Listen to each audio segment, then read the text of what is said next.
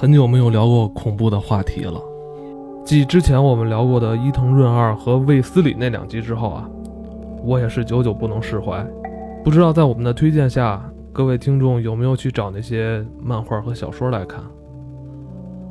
今天呢，我们要跟大家聊聊有关灵异惊悚的故事，同时也讲讲我们生活中遭遇过的一些恐怖经历。为了录这期节目啊，我们今天是特意找了一家宾馆，还挺旧的这家宾馆，有年头了。换个环境来做这集。由于没有预定啊，我们来的时候这层就剩这最靠边这间了。现在现在差不多是差不多十点多了，嗯，还是先给大家推荐一部剧，这部剧就叫做《怪谈新耳代》。这个剧的剧本也是有出处的，在九十年代初期啊。日本灵异作家木原浩胜和中山侍郎合作编写的《新耳代》短篇集，书中收录了二人从日本各地搜集来的当地灵异传说和事件，由此派生了灵异 TV 剧《怪谈新耳代》。时间很久远了啊，这很多故事我也是记不清了，又从 B 站重温了一下。来，咱们把灯关了啊！你们真的要这一期都用这种语气来录吗？今天特意来的这个。宾馆来录这期，是不是不就是为了这个吗？不知道咱们今天晚上会不会遇到什么灵异的现象啊？就有可能会录到一半，这期节目就突然结束。就是新时代是也挺逗的，那故事五分钟，没头没尾的，就全都怪怪的。但是你也是别琢磨，你看是傻帽，你琢磨就吓死。就这样，就是讲一一个女孩回家，对吧？开始是。挺美好，挺幸福的，跟什么这个未婚夫又又亲嘴又订婚什么的，然后唱着结婚进行曲就回家了。然后到了这个楼梯这块要坐电梯嘛，然后就看见这个电梯就啵啵啵往下走到一层的时候，没到一层，到二层时候电梯就停了，但是一层的门打开了，里边站着一堆人，问他上来不上来。他是先要摁电梯的时候他没摁，嗯，他想起来没有开邮箱，他转身开邮箱了，对，开完邮箱拿完信件再一回头发现那电梯那钮亮了，嗯。对，没有别人，没别人了。对，没有别人了。然后电梯就亮了，然后二层就停了，然后但是一楼开门了，有一群人等着他。然后他们日本那好像有监控，能看见那个。你怎么知道里边人是在等他呀？你可别忘了，他一转头，他发现这个电梯被人摁了，但他没摁啊。对对，他可能是在等别人。电梯门打开，里边人问他：“你到底进不进来？”问的不是他，是他身后的那个。你这个解读就更恐怖了。不行，我已经没法再往下讲了，太吓人了。然后就就就反正就这么一故事呗。然后大家也都要注意，你在等电梯的时候，电梯门打开了，如果里边人问你你进不进，你不要以为他在跟你说话，不好讲。你应该回头跟边上说你进不进啊？对对，然后电梯里那帮人就疯了。哎，下回再这样，再有人这样啊！最近吧，我也在听网上的一些这种灵异的故事嘛。嗯，就是说，为什么电梯这个咱们生活中很常见的一个事物，为什么经常会出现一些怪事儿？从网上听到了啊，人说就因为电梯这个空间非常奇怪，它永远见不到阳光。它都是在这个楼道里边，它见不到阳光。它见不到阳光的话，它这个四角就容易积阴气。这个电梯的这事儿我没听过，但是我听过另一个，是那个我有认识一些演员的那个朋友啊，他们讲过，所有去剧场里边都要先拜，才能够在那什么。这是他们说啊，可能也不一定是真的啊，因为剧场就是你说那个，它永远不见到光，永远有顶儿，没有窗户。剧场没窗户吧？而且是圆顶儿，到里边演出之前。他们说可能是说啊，不知道是真的还是吓唬我。说都得拜一下，说那里边的气聚的比较足。不不要这么封建迷信，不要这么封建迷信。但是真的电梯这东西挺吓人的，就是因为因为这个刚才讲那故事，就是很多感受都日常中有，我也不知道是健忘还是什么。我经常会在公司的电梯间就摁了电梯按钮，就我摁了下，我看灯红了，我看它该下了嘛，然后看一眼手机，然后再看那灯就灭了。就这种事儿经常发生，但是不吓人，不吓人吧？就因为跟那很像嘛。那故事里不就是他没摁，但是就亮了吗？你这是反过来的，所以不吓人。你要是没摁，你到那儿要伸手，它亮了，突然的，那可能吓人。故事他还没讲完，对，后来怎么着了？后来呢？他没上，他他因为那是老式电梯啊，有一个监控，他能看见里边电梯里边显示没有人，人就关门就走了。就我看一堆弹幕说丫，为什么不走楼梯啊？不是你不觉得走楼梯更他妈吓人吗？别说晚上了，就是你白天有时候咱们去商场的时候，有时候咱们不愿意走扶梯，咱们说哎呀，咱这正好旁边有这个楼梯，咱们直接下就完了。你就大白天有时候在商场里边，他那些他妈楼梯都特阴，有一种气场，你觉得那个气场不对了。嗯，就是实际上又潮又阴还冷，一冷这人就容易紧张，还潮还有味儿。你说说厕所吧，不是，你知道像你说那种楼梯啊，在商场里的那种比较拐角的那种的，不走电梯不走滚梯那种楼梯，它有那个防火门是关着的，对吧？那种是不是关着的？很少有人走，所以有味儿是正常的。不是，咱一会儿走楼梯还是走电梯？不是，咱们住这儿吗？有一选择就是，我们是一会儿住在这个特别阴的这个拐拐角的这个边缘的小屋子里边，还是我们选择坐电梯或者坐楼梯下去？我今儿有备而来，我录了一段那个新闻联播。我一会儿走的话，我开着新闻联播，我大摇大摆出去，我觉得问题不大。就借着你说在这个宾馆的话题，我说一个自己的亲身经历吧。这个得有两三年以前，我出了一次差，但是那事儿特别急，我们是三个人一起走的。出差过程中呢，是坐火车，到那个当地下车时间，具体的地点我都不说了啊。当地下车的时间是夜里三点，夜里三点之后呢，离着早上起来人来接我们，可能还有四五个小时，可能是八点才来。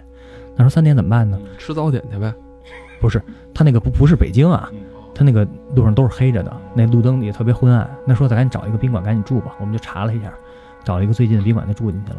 我记得特别清楚，我跟一个一个一起出差一哥们儿，我们俩住的是那个楼的八层的八号。嗯，挺顺啊。呃，当时那会儿已经很困了，三点多很困了，就是能开了房先躺下就行了，没想那么多，然后就躺下了。早上起来接我们的人到了，然后知道我们住哪房间之后问我们说：“你们住的是八层的八号吗？”我说：“是。”你们觉得有味儿吗？没有味儿啊。它是个小城市啊，这个小城市里边事儿应该传的很快。他说：“这八层八号上礼拜刚发现一具尸体，是真的吗？这是真的。然后说说这个尸体是在哪哪儿发现的呢？是在暖气片的罩里。CS，你离这远点儿。近远点儿不是，这是真事儿。他是怎么着？是说一对情侣闹矛盾，然后最后这个分手之前再开个房，然后呢，最后这男的把女的杀了，杀了之后呢，把尸体就塞到暖气罩里了。怎么发现的呢？你知道尸体时间一长之后，它会胀，胀完了之后就把那暖气罩给顶开了，尸汤就流出来，就阴在地毯上了。做保洁的人闻着有味儿，就找，最后才发现的尸体在暖气片里那罩里边已经烂了。那那个保洁那人没吓死？如果他在当他刚抠开这个暖气片一瞬间，会看到一个被腐烂的、膨胀的一个人，龇牙咧嘴，瞪着眼。已经形成一个漩涡状了。当时我因为睡得特别早，也没有闻到味道什么的。他们说就那人就那接我们的人就那么笑，说这我们当地都知道怎么回事。对，但是可能感冒了没闻见。怎么着也是欺负你们是外乡来的，你们不知道吗？你们不住谁住？不知道，而且晚了，谁谁管那？一说给房间进去就睡了，你还以为是你们那哥们儿那脚臭呢？别别回味了，别回味了。你再再出门一会儿，Lady Gaga 什么就都来了。这真是真事儿，这真这这是真事儿是吧？不是为了节目做演绎了吧？哎不是，这是真事儿，亲身经历。对，要不然叫你来呢。已经快做不下去了，这期很恐怖。咱们要不然先放一段新闻联播吧。不过刚才真的我们在窗户扫到一个人经过，确实挺吓人。继续啊，再讲下一个故事。金花，咱我们讲一个稍微别别那么恐怖的了，倒背吧。然后讲一个那什么吧，先讲一个倒背的那个。不，其实我觉得那个是我看的那些星二代里边最吓人的。就是每个人可能真的恐怖剧点不一样，那个剧情简直就叫没有，但是就一个镜头让你看着特别不爽，就是讲有一个爸爸，然后跟女儿一块住，然后那个爸爸就每天的想博得女儿的关注，因为家里边人都烦他嘛，就是一看那个爸爸长得也跟一个缺心眼的一个就是。因为日本那种公司不都是一上上几十年，最后退休嘛，对吗？就天天喝完酒，然后就回家里边哎这么胡来，然后女儿就不不不不了他一眼。结果突然有一天，就女儿发现他爸爸回家的时候，就脸上边长的都是头发，就对吧？就是就是有一个镜头，那女儿看了之后就眼睛一一愣，然后一个镜头切过去，就他爸爸是长反了。不太了解这个状况的听众啊，你可以看一下我们这个节目简介，我会把这张图插在里边。正面是一个人穿着西服，领带对着你，但是头不是脸，头是他的后脑勺。嗯，对，挺就其实你说这个事儿吧，如果你这么讲出来，好像觉得是一个很搞笑的事儿，是吧？而且他爸的本身的初衷就是想做一些搞笑事儿，吸引他女儿的注意。但是我不知道为什么，我看完这个之后，我直接联想到伊藤润二的一些漫画了，就是很常理的一些事儿，用很常理的一种形式去给你展现出来，但会让你特别的不舒服。嗯，对，就是不舒服，因为其实就是他爸把衣服诚心穿反了，虽然他爸装作是哎呀不知道怎么穿反了，实际上他大家因为前头有一些描述嘛，其实他爸就是诚心穿反了，想博得女儿的关注，就是后来转过来发说自己衣服穿反了吗。这个事儿哪儿刺激到你了？看完了你就跟我说，小王在门口倒穿着衣服等着跟我说话，就是你吓的我。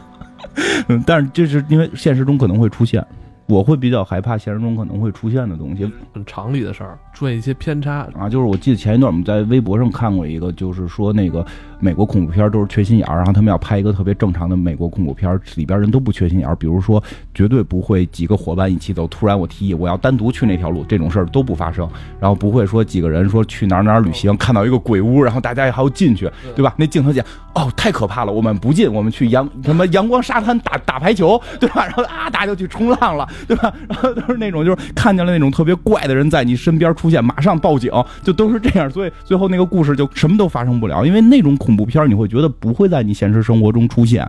就是说那种恐怖片所呈现的东西，它是有硬伤的，我是可以避免的。对啊，就像像刚倒着穿衣服的一个人出现，哦，他就是一个倒着穿衣服的人，依然会吓你一大跳。但这种事儿很可能就出现，比如一会儿咱们几个出去，咱们倒着穿衣服，然后咱们咱们倒着走在楼道里，那可能旁边那个服务员就能给吓吓坏了。恐怖的地方，这这是我觉得我会遇上的。真有可能，因为倒穿衣服它是很容易实现的。金花主要是害怕，就是说这个看的片儿，它恐怖点在于，如果能跟生活联系到一起对，他会越来越害怕。对，包括像电梯、像那个那个柜子那些，都是我能遇到的。然后包括这倒穿衣这个，对吗？之前 CS 讲那个故事，就是我可以讲一下吧，因为就是很多事儿你是会会会发生的。那个是被 CS 评为他这一生最恐怖的一件事情。大学毕业上上班那会儿嘛，也无聊，我们俩一块儿天天的玩儿。我们家跟他们家住特近，都是平房。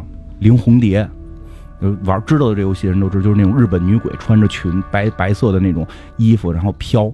然后呢，其实整个那个游戏里边不像《生化危机》哐哐打嘛，它都是都是黑暗的这种道，然后在一个村儿，在一个胡同里边来回走，不一定哪块儿就会一个鬼呜呜就飘过去。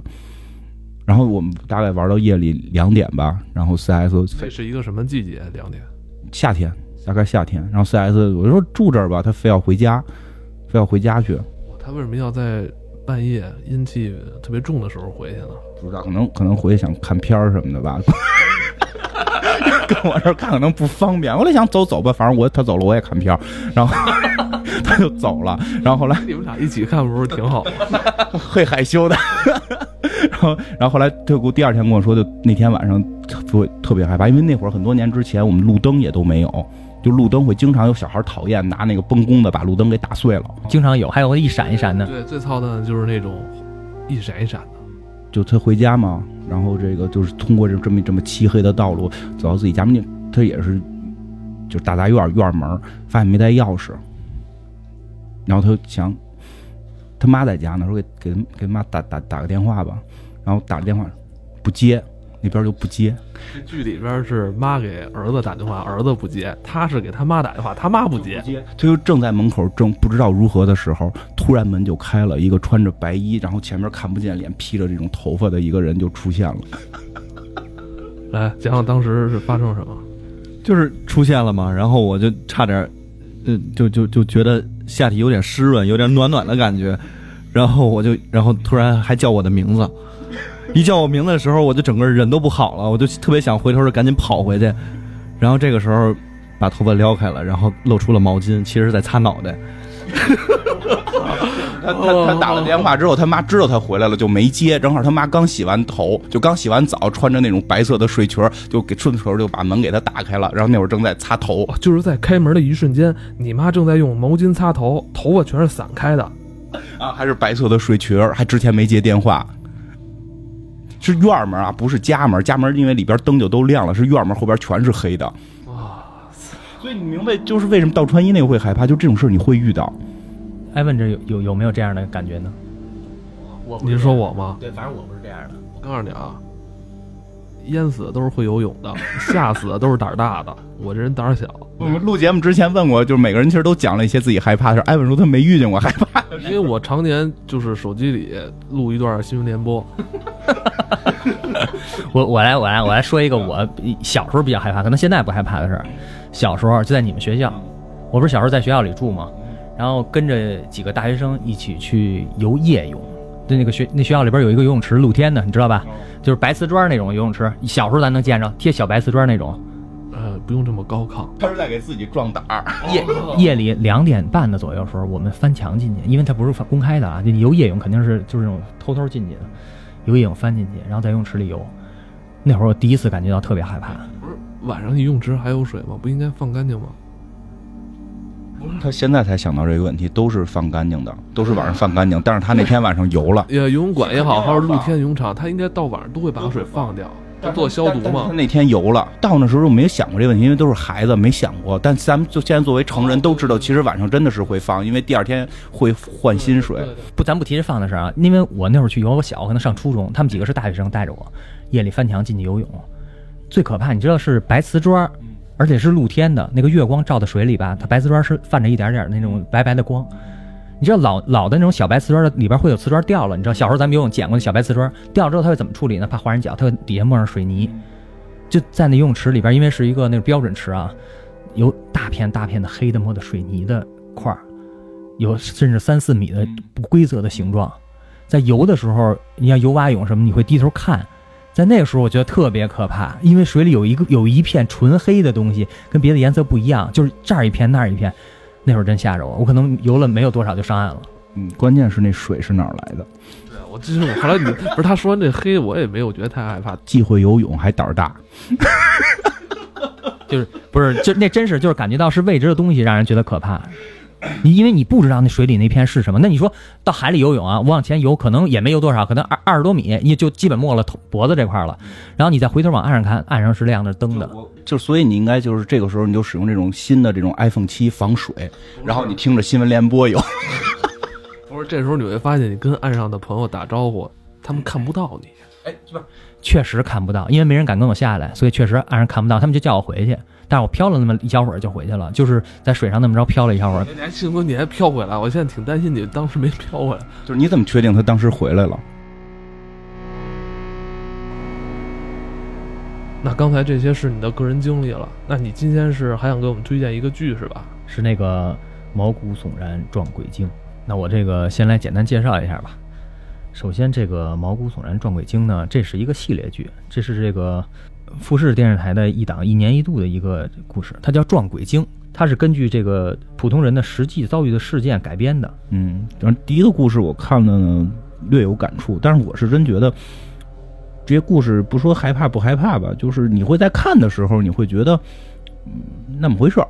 就就就我觉得，如果这期做完了，可能有听众会找来看的话，一定会感觉啊片儿没啥劲。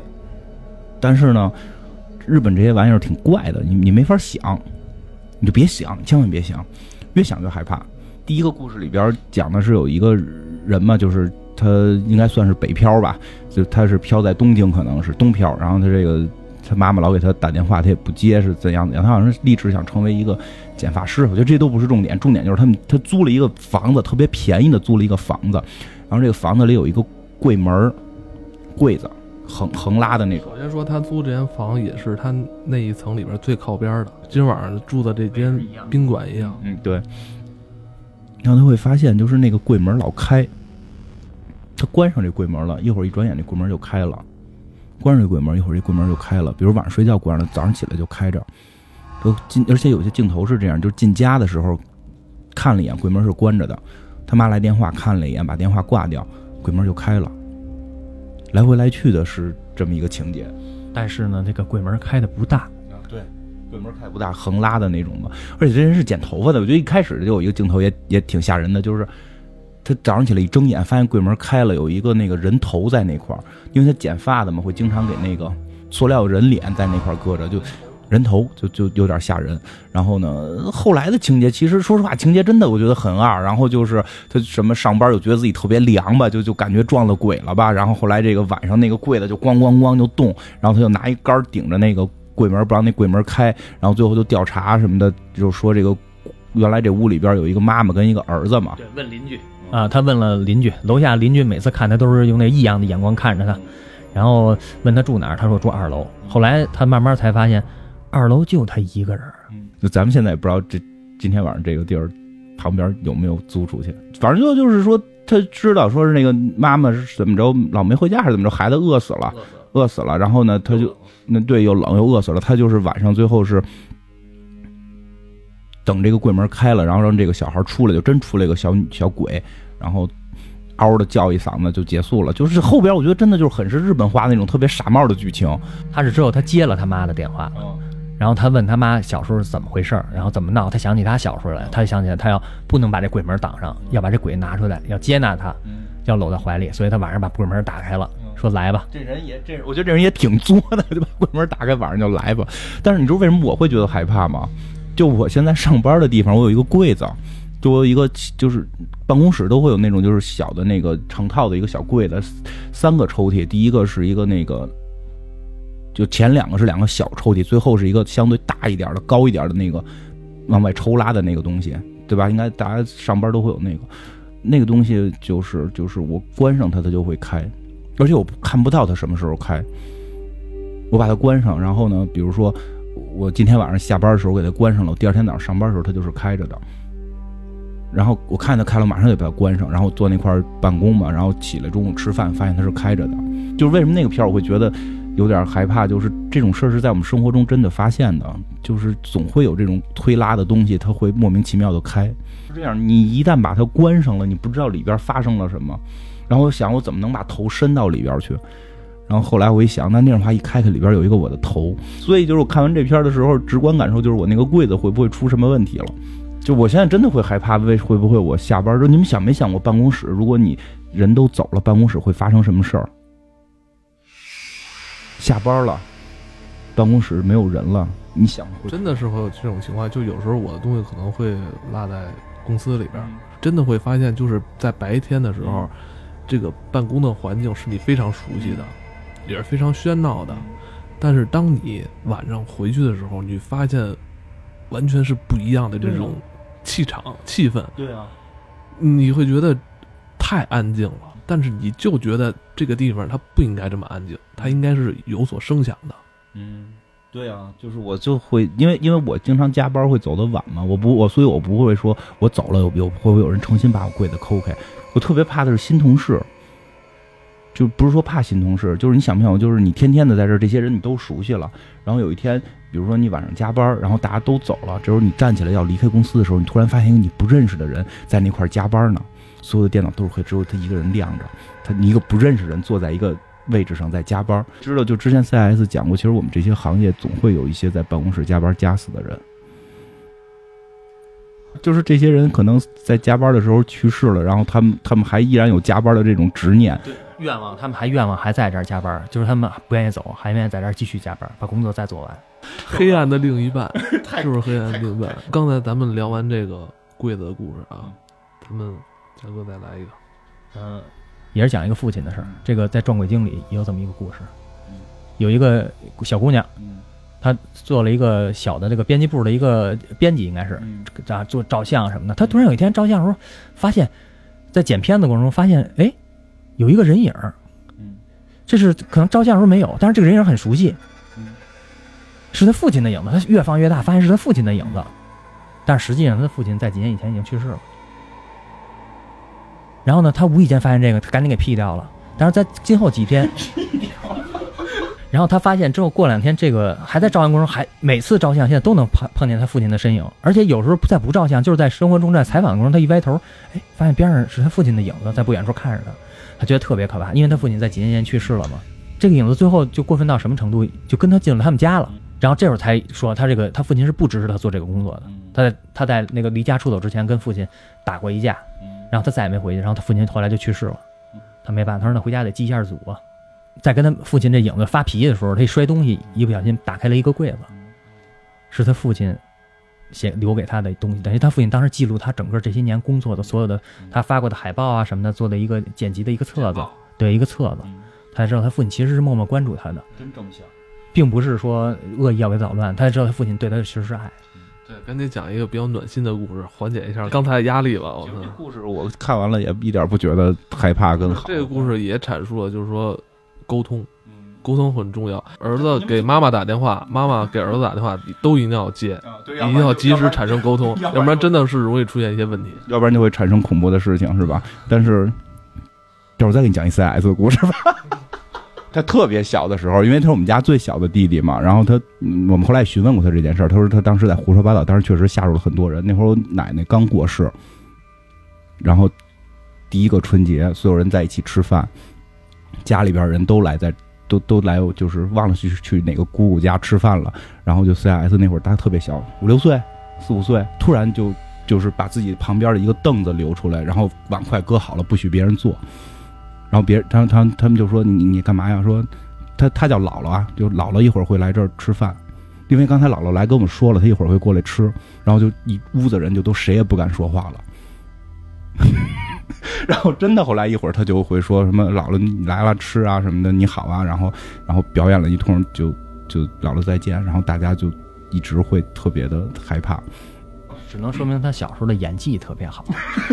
不是不是，那个这这些事儿真的吗？我那时候特小，我他他们说那都大了，我那时候可能也就两岁多，我你是两岁多，刚学会说话是吗？就那时候反正会说话一段时间了吧。他他自己不可能记住，然后家人还说，当时连长就是除了这个之前，我们因为是住院儿里面了嘛，然后我们住北屋，然后南屋有一老太太，然后我有时候把人把人老太太也给吓着过，就是跟老太太聊天呢，我说哎等等等，就特小，你看老太太跟你聊天，哎小朋友会会就说话聊天什么的，反正说了几句话，我说你？啊对，舔舔我嘴。然后你就就反正还都搞笑呢。我说别说话了，我姥姥来了，就指着天上。我说那这下来跟我聊天来，我就把人家直接就给也给吓着了。这个事儿是真的，但他太小了，所以记不得。所以到底是不是小孩会开天眼看看这个，说不好吧？其实这个事儿就让我联想到这个《怪谈新时代》里边另外一个故事了，我印象比较深的，就是说，呃，场景是在一个普通的家庭，有两个孩子，一个姐姐，一个妹妹。这个小孩吧，就总是能听到有人特别大声的撞击这个门，敲门，就就听见外边有一个阿姨在说：“你赶紧让我进去。”就一直在敲门，在撞门。他顺那个猫眼看还看不到嘛？他顺那个塞信的那个箱信箱那个口，日本有吗？从那个看看到是那种僵尸状的那个手啊什么的。然后，然后最逗的是他回去之后，就这小孩很机灵，他没愣磕的就开门了。他回去跟自己姐姐跟自己妈妈说这事儿，但是就是他姐姐看片儿呢不理他，然后他妈妈说自己工作呢也不理他。他那个房间很小，可能就跟咱们现在这个这个屋待的这屋子差不多，很小，所以说敲门是肯定能听见的，很小的一个空间。但是他他姐姐就是看电视，就是不理他，他妈就说我有工作，别一边玩去。但是门一直在敲，一直在叫他，让他开门。根据刚才 CS 小时候的经历，就是说可能人在 外头有人照相。对呀、啊哪儿谁照相？是外头照相的时候，哦 我操！别别别，就是我觉得人就是小时候就是小孩的认知，跟大人的认知不太一样。嗯，我小的时候也听到过类似的声音，但是我现在长大之后，因为我不是说实话，我不太相信什么封建迷信的事儿。我认为可能就是因为小时候大脑没长好呢，然后那个错觉呀或者幻觉呀。但是这种事儿是真发生过，我就是看见院子里边来人了，或者也不是来人，就是说话的声音，就院子里有人在说话。我开门看没有，然后问我妈，就是刚才谁在院里呢什么的。我妈说他们什么也没听见。但是有一种说法是说，小孩能够听到一些二十五岁之后的人听不到的这个次声波，据说是这样。这个是科学，好像是是有论证的。是什么样的一个声波是只有小孩能听到，岁数大了是听不到的？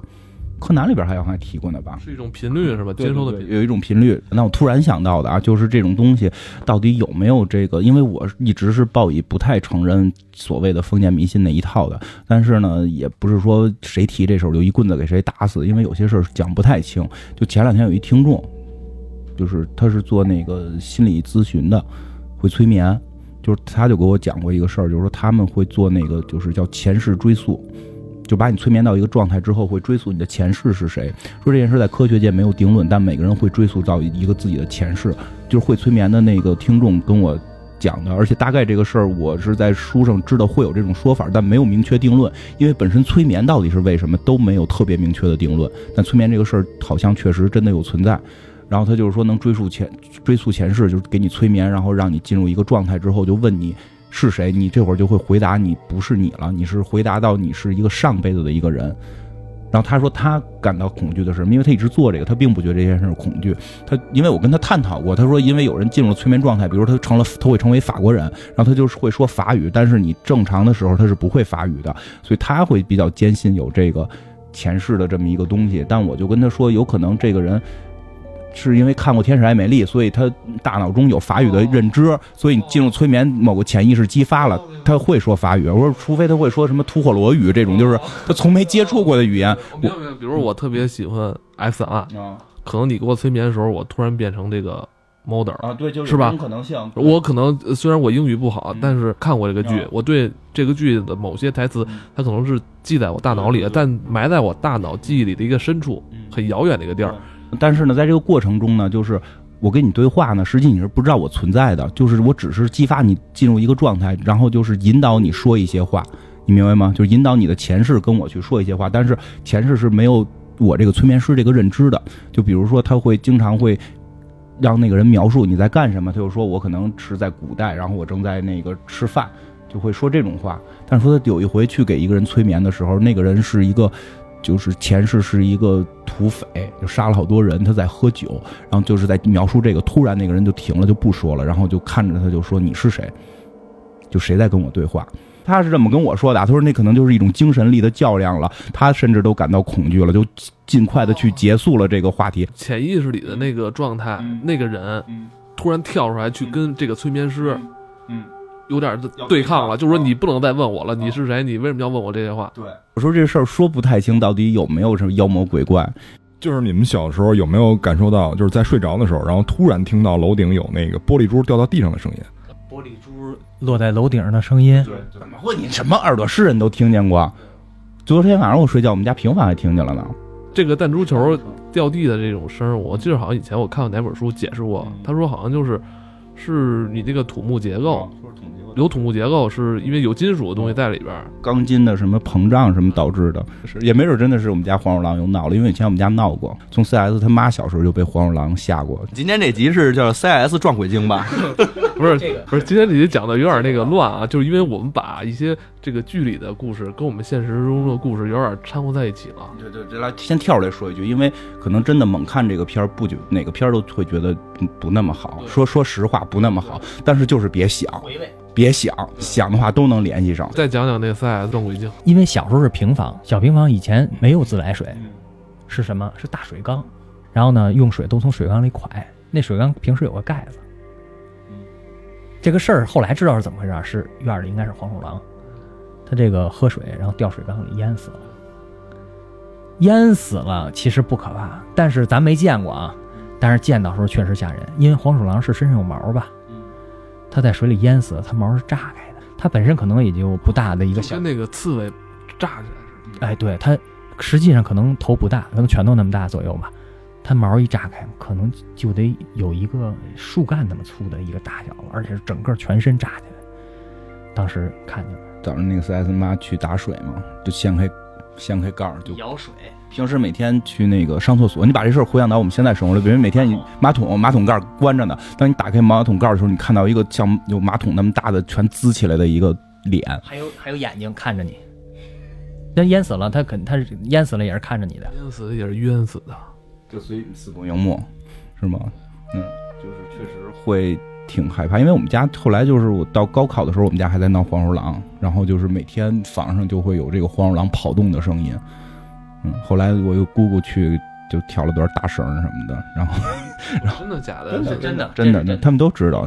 然后拿那个笤帚一直杵那个我们家房顶，然后一边杵一边念咒，然后那个念完了之后就说的那个已经跟那个大仙说好了，明天那个你们炖锅鸡，然后扔房顶上去，就就他就不来闹了，还能保你们这个什么考试考得好什么的。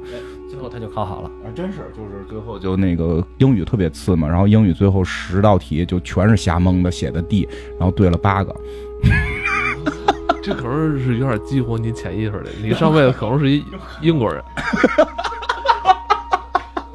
有可能，有可能。咱们今天再带来最后一个故事啊，这故事也是我觉得挺精彩的一个故事。就我没看懂，我没看懂。我一开始也没看懂，我是在网上是一个网友在多少年前，因为这剧本身就老，这剧是零三年的吧，但是那网友解读时间应该是在零八年、零六年。就是一个女的要去找工作嘛，很着急去找工作，然后整个片儿是黑白的，这个很重要，对吧？整个片儿是黑白的，女的长得还算挺漂亮，然后去了一个服装店去找工作，她呃，你已经落了一个重要信息了。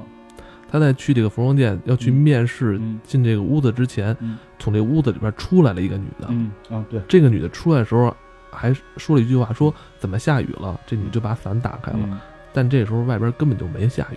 你这细节讲的太那什么了啊！对，因为你最后解读可能都要用是吧？我我细节讲不到的，你你提醒我啊，因为我我我看的略略有泛泛了可能。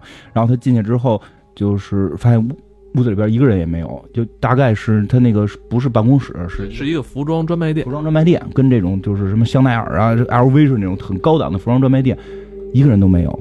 但是听到了有这个滴答滴答滴答水的声音，然后他就顺着这个声音找，找到了这个员工咖啡间，发现那里边在滴水嘛，对吧？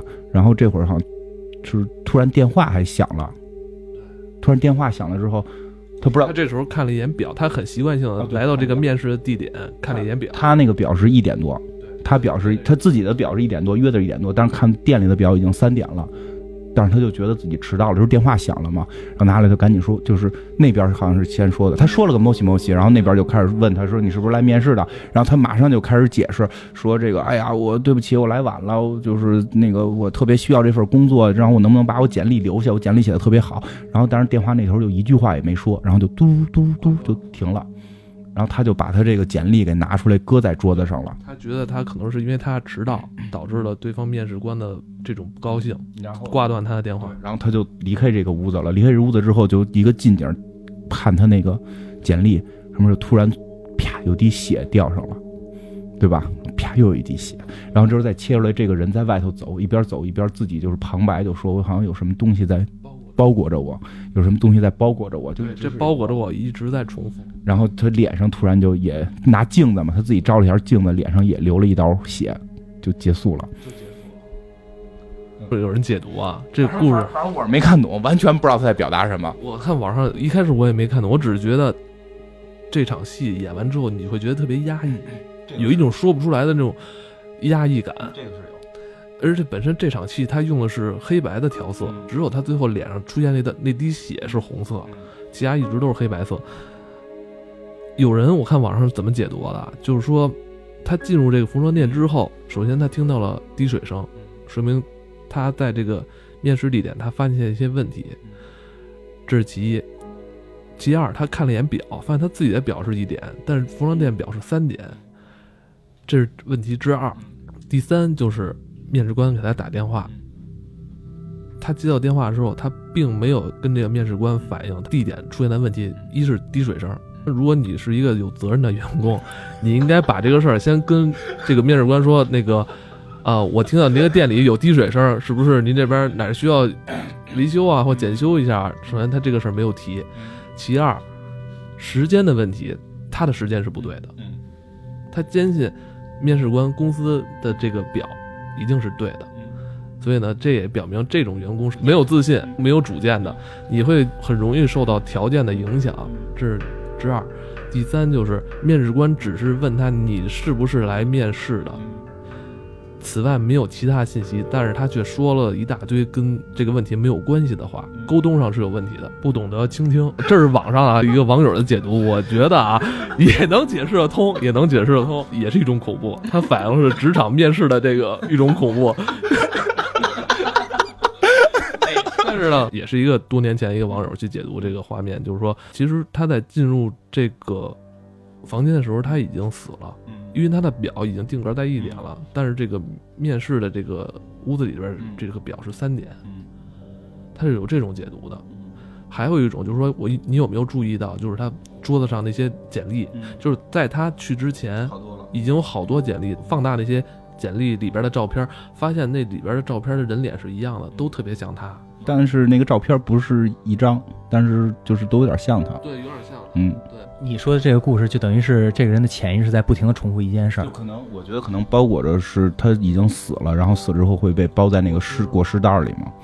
还有在故事一开始，他进门面试的时候，看见一个女的出来，那个女的还说了一句“怎么下雨了”，然后就开始打伞。但是他看见的世界，他所身处这个世界是没有下雨的，这可能也是时间差的问题，就是他已经死在他那个世界了，但是他死的时候，他那个世界没有下雨，他本人的意愿还是去面试。对啊，就跟刚才我最早咱们节目一开始说，办公室那些可能由于加班先试的那些同事，他们可能真的会在晚上，你会看到他们还在那块儿编代码或者写 PPT。如果如果如果如反正如果在这儿提醒大家，如果你在办公室里边加班很晚，然后离开办公室，尤其是十二点左右的时候，看到有一个陌生的人在加班，千万不要跟他们说话。呃，不要打扰他们，让他们把工作做完。对，就像这个面试的孩子，他要不停的去面试，他的意识一直在困在这个面试的循环里。那个你们讲完这故事，我想起一另一个故事啊，不知道时间够不够啊，就简单一说啊，也可能是《世界真奇妙物语》啊，也可能是去年的这个《撞鬼经》。片子上来是一个女的被关在一个棺材里，奇妙物语，嗯，对，那个片子有有印象吧？就是就是跟你们讲的故事这类似的这种感觉。对对对。然后在关在棺材里，他听见有人在不停的，他被关在一个封闭的棺材里边，他说可能被活埋了，他觉得，然后突然有人在不停的装修电钻，当当当当当当当当，然后是各种声音特别吵，特别吵，然后还听见有人还有虫子声，然后还有人叫他的名字，好长时间他一直都不知道怎么回事，整个就一直在里边憋在这个棺材里边，就一直演他在这听到的声音，听到的响声，然后听见有人叫他的名字，然后各种各样的事情，对吧？然后最后结尾的时候是，他已经出了事故。然后他他在那听到声音就是进那核磁里边那声，不知道你们照没照过核磁？核磁就是那声，就是咣当咣当咣当，就是你我照过核磁啊，在里边就是那声，就跟装修一样那样声。然后核磁包括他家里人呼唤他，他那个生命衰竭的时候，家里人呼唤他，他听到都是这些声音，等于就是他那个潜意识给放出来了，就是你濒死之前的那一刹那的事儿被放成电影给放出来了。咱们可能也就只能看到外边那个，就是他的濒死的状态，他实际上在里边演绎的什么，就跟刚才说这个面试是一样的，可能他以。咱们外边能看什么？他没播，他是播的潜意识里边，他做的是一直在回放这块儿。行，差不多了。我觉得这这期那个聊了太多咱们身边的事儿了。嗯，我就这，要不然就先到这儿吧。嗯，到这儿吧，够劲儿，反正。楼顶掉弹珠那是谁呀？不是 CS 吗？我我也觉得是 CS 啊。我我我这边上一直没说话，那人是谁说的？是嘉哥问的吗？因为咱关着灯，不知道你们谁说的啊。你回去听听是像谁的声。